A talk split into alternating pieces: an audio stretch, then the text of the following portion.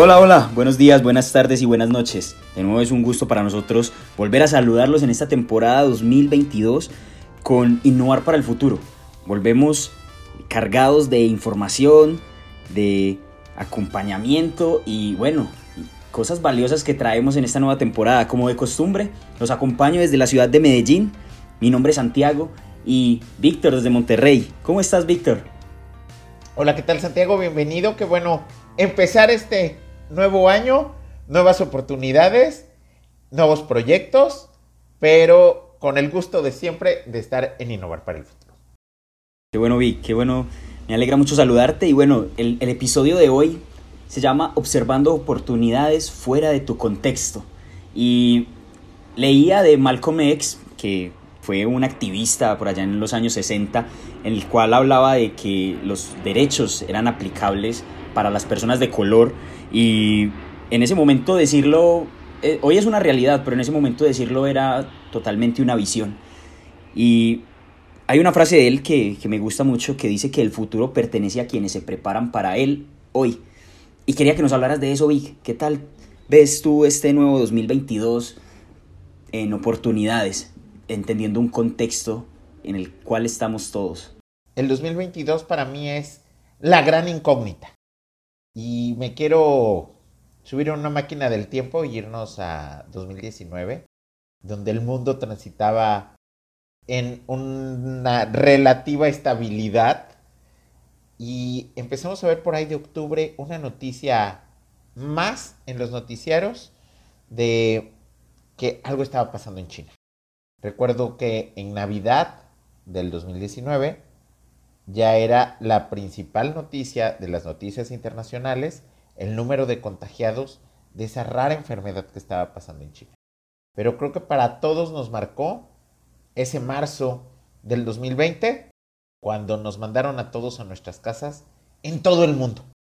Y entonces creo que a partir de ese momento inició un gran momento para la humanidad.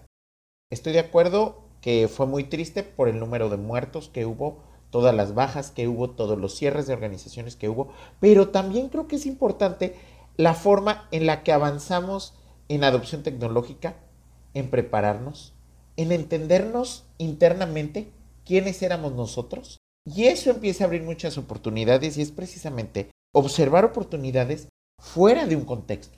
Porque aunque estábamos viviendo nuestra vida, estábamos fuera del contexto al que estábamos acostumbrados. Y entonces, 2021, muy híbrido, en que sí, en que no. Y creo que 2022 eh, se escuchan buenas noticias, que al parecer a partir de marzo, pues vamos a tratar de regresar a generar una nueva normalidad. Pero esto nos abre la, los ojos y nos permite ver todas las oportunidades que encontramos durante la pandemia, todos los procesos de tecnificación que podemos hacer, todas las mejoras que se pueden hacer, pero también espero que mucha gente se haya dado cuenta que el mundo es cercano. Porque gracias a la pandemia, por ejemplo, aquí estamos, tú desde Medellín, yo desde Monterrey, porque nos dimos cuenta que la tecnología permite acercarte. Pero también te das cuenta de todas las herramientas que tienes y que existen muchas áreas de oportunidad en las cuales se pueden trabajar. Esa es mi opinión. Retomando, Vic, algo que, mencionabas, siempre tú nos has hablado mucho de la preparación, la importancia de la preparación, siempre estar preparado y ¿qué, qué crees que cómo nos debemos preparar que en, este, en este momento para esta incógnita que es 2022? Yo creo que prepararse, mira, yo soy un lector acérrimo, me encanta leer. Pero sé que no le puedo pedir a toda la gente que lea porque a no toda la gente le gusta leer. Pero yo creo que es un deber de todas las personas estar enterados. Entonces, ver las noticias, leer los encabezados de un periódico, si tienes redes sociales, suscribirte a dos o tres medios de comunicación que te permitan estar enterado de qué viene. ¿Y qué viene en cuanto a tecnología? ¿Qué pasa con la sociedad? Por ejemplo, eh, te puedes encontrar notas súper interesantes sobre la tecnología, cómo impacta nuestras vidas, cómo impacta a, lo que hemos vivido por años, cómo nos cambia, cómo nos permite acercarnos a muchas cosas y también cómo podemos mejorar nuestros entornos. Por ejemplo, ahorita en Monterrey tenemos una crisis fuerte de agua y entonces ahí se abren muchas oportunidades. O sea, ¿qué se puede hacer para eficientar el uso del agua? Y cuando hablo de qué se puede hacer para eficientar el consumo del agua, pues implica hasta nuevas formas de lavar el coche. Y se me ocurre, y voy a hablar al aire, ¿qué pasa si es con aire comprimido? O sea, em, empezar a, pensar y, y volver a romper esos esquemas. O sea, yo algo que siempre les digo, estar preparado es conocer la información, saber qué es lo que ocurre, pero atreverse a pensar diferente. Y creo que con eso podemos hacer cosas bien interesantes. Sí, ahora que lo mencionas, en innovación siempre nos hablan que nos invitan a pensar fuera de la caja, siempre nos, nos, nos invitan a, a salir, a, a, generar nuevas asociaciones, incluso hasta forzosas en, en algunas metodologías existe. Y, y Vic, ahora que lo mencionabas, ¿cuáles crees tú que, que son elementos importantes a la hora de, de, crear oportunidades? Te lo digo porque en, en esto que leía de Malcolm X, él decía que, que debemos actuar pronto en lugar de aceptar el camino fácil y que no siempre se debe esperar calificar, sino que debe haber una constante preparación. ¿Tú crees que esto nos, nos genera oportunidades y, y cómo más podemos generar oportunidades, crear oportunidades? Yo creo que las oportunidades no las creamos. Las oportunidades están. Y de hecho vi hace un par de, de semanas una, una película que me encantó, muy divertida, que trata de, un chico que trabaja en un banco y entonces se pone unos lentes y puede ver cosas que nadie ve. Para mí esos lentes significa la preparación, leer, enterarse, saber. Y entonces en el momento que tú sabes, empiezas a ver y te empiezan a brillar las oportunidades en el camino. Pero también algo importante es salirte del contexto. Un día vete a un pueblito cercano, si tienes la oportunidad, vete a otra ciudad y vas a empezar a contrastar tu entorno con lo que estás viendo. Y ahí te vas a empezar a dar cuenta que hay muchas oportunidades y todo lo que se puede hacer. No sé tú qué opinas. Totalmente de acuerdo, Vic. De hecho, recordaba un viaje a México que tuve reciente, en el cual pues tuve la oportunidad de compartir con el equipo de MED, contigo, y, y recuerdo que me asombraban cosas que para ustedes eran muy comunes. Eh, la manera de adelantar cuando conduces, eh, las rampas de frenado en las, en las vías, eh, las, las, empresas o, los negocios, cómo, cómo se proyectaban. Y ahí veía todo lo que tú estás mencionando en ese momento, todas esas oportunidades y cómo salirte de tu contexto te, te permite ver otras, otras posibilidades. Y me gustó mucho el game shifting o ese cambio de juego, ese cambio de paradigma que dices cuando no creamos oportunidades. Las oportunidades están y depende de nosotros si estamos preparados para tomarlas o no tomarlas. Creo que es, es un concepto bien importante a la hora de, de emprender, de innovar, de incluso hasta del desarrollo personal. Y bueno, la, verdad esa parte sí me, me acaba de, de, de, gustar mucho, también aprendo muchísimo acá estando contigo. Es un gusto como siempre. Y Vic, yo te quería mencionar algo que también decía Malcolm X, que era un visionario pues ya, como ya le, te mencionaba, te mencionaba a todos nuestros innovadores y escuchas, es que él decía que habían tres elementos. Y mira, en el 62 no habías nacido Vic.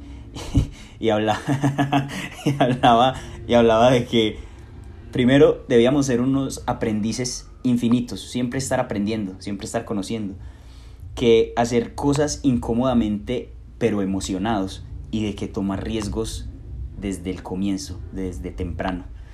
¿Qué opinas tú de esto? ¿Qué, ¿Qué, te parece? Creo que tú nos estás dando lo mismo, pero en otro, en otro contexto, en otra línea del tiempo.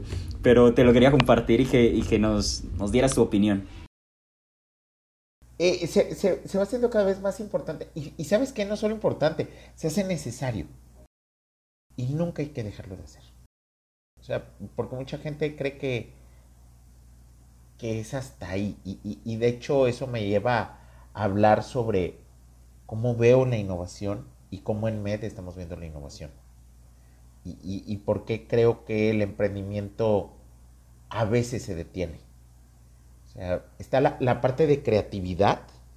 Posteriormente tenemos la parte de estructura, que normalmente es donde encajamos o, contextualizamos el emprendimiento, que, es la estructura de una idea, la validación técnica, o sea, el, plan de negocios o, las estructuras financieras o el modelo de negocios, pero normalmente ahí se queda. Entonces, algunos emprendedores brincan y salen al mercado y lo prueban. Entonces viven un proceso de validación. Y una vez que se valida, por definición, de, Drucker, que además es el gran maestro de la innovación, define que es llevar algo nuevo y validarlo en el mercado. Entonces, ahí es donde tenemos la innovación. Entonces, por eso, entre más leo, más me doy cuenta que me gusta el emprendimiento, pero en verdad no es el emprendimiento, me gusta el proceso de innovación. Porque no es nada más esa parte, sino continuar. Y ahí es donde vemos ahora, y, estoy súper contento, abrir el periódico y darte cuenta que cada vez están habiendo más de esos famosos unicornios. Y el otro día leía que ya hasta heptacornios y no sé qué, qué nuevos tecnicismos se vayan a utilizar para estas empresas que encuentran esas oportunidades, las validan, las prueban y entonces obviamente se vuelven súper atractivas. Todo el mundo quiere trabajar en ellas, todo el mundo les quiere invertir y tienen un crecimiento exponencial. Y entonces es literalmente eh, lo que pasa en Free Guy, ¿no? Que, que, es la película que les decía. Es ponerte esos lentes y empezar a ver esas oportunidades, trabajar en esas oportunidades y obviamente no estoy diciendo que va a ser súper fácil, porque si no todo el mundo lo haría. Hay que dedicarle mucho tiempo y esfuerzo. De hecho, hace rato tuve la oportunidad de platicar con, un gran amigo que también nos colabora en, en MET como mentor, asesor e instructor y me decía, Qué difícil es ser emprendedor. A la gente se le olvida que trabajas 24/7, que trabajas toda la semana, que a veces hay que tener otro trabajo para poder sostener la empresa. Pero así es como crecen. Y entonces ahí es donde te das cuenta de las oportunidades, pero la oportunidad tiene que ir junto con desarrollo y capacitación permanente. Y mm, algo que mm, quiero decirlo porque a veces se nos olvida, porque muchas veces, en especial la gente muy joven, que ven esas películas o esos reportajes de los grandes emprendedores y los ven en tenis, pantalón de mezclilla y una playera, tomándose un café, yéndose con sus amigos. Esa es la etapa cuando la empresa ya está funcionando. Pero para llegar a esa etapa hay que ser constantes, hay que llevar una agenda, hay que ser estructurados, hay que tener palabra con el cliente. Y eso muchas veces viene en la formación. Y eso nos permite también encontrar nuevas oportunidades. Si yo llego temprano, platico con mi cliente, lo voy a poder escuchar y voy a entender cuáles son las necesidades y qué oportunidades tenemos. Pues Vic, sin palabras, creo que acabas de, definirnos el emprendimiento, la innovación, el proceso de innovación como tal. Yo solo te invitaría a, cerrar, a que hagamos el cierre. ¿Qué nos recomendarías como, como, como final? ¿Yo qué les recomendaría? Hoy, les quiero recomendar un libro, Mapping Innovation de Satel. ¿En qué consiste? Nos ayuda a visualizar herramientas para poder plasmar esas ideas y esas oportunidades en una hoja, que creo que es muy importante porque si no luego se te olvidan. Y luego a veces es muy difícil con lo que tenemos en el cerebro darle forma. Pero cuando lo ves en una hoja, es muy sencillo. Y ahora te voy a jugar al revés y te voy a preguntar, ¿cuáles serían tus tres de oro de este capítulo? Mis tres de oro de este capítulo. A ver, primero, la preparación, ¿sí? Estar en constante preparación, eso es lo que te da los lentes. Segundo, ser un, un observador constante de, de dolores. O sea, ahorita que lo mencionabas, creo que las oportunidades están ahí en cada cada paso que damos y cada mm, obstáculo, cada oportunidad es un, puede ser una catapulta hacia, hacia una mejora muy, muy grande. Y, y, por último, creo que se me queda mucho el tema de estructura. Creo que ahí cuando lo mencionabas es el gran dolor de los emprendedores, la formación, y también es una oportunidad aparte. Entonces creo que siempre tener esa disposición a aprender infinitamente, como decía Malcolm, eh, nos da ese, ese plus para, para avanzar. Pues creería que con eso me quedaría. Pues muy bien, muchísimas gracias. a ti Vic, a ti Vic, fue de, de hecho un gusto tenerte nuevamente acá compartiéndonos información muy valiosa desde toda tu experiencia, desde todo tu conocimiento, desde todo lo que has aportado al ecosistema, a empresas, a personas, a proyectos y bueno, pues acá teniendo un mentor en línea. Así que un saludo para todos nuestros escuchas y nos vemos pronto, Big. Igualmente, qué gusto. Muchísimas gracias a todos nuestros escuchas. Siempre es un gusto poder compartir con ustedes. Como siempre, cualquier duda, comentario, sugerencia, mis redes sociales, en LinkedIn, Víctor Melgareco Surutusa, en Instagram, arroba VicMMZ. Santi. Mis redes sociales, en LinkedIn, Santiago Agudelo Pérez y en Instagram, Santiago Agudelo 1. Nos vemos pronto y fue un gusto tenerlos hoy. Bye bye. Muchas gracias. Hasta luego.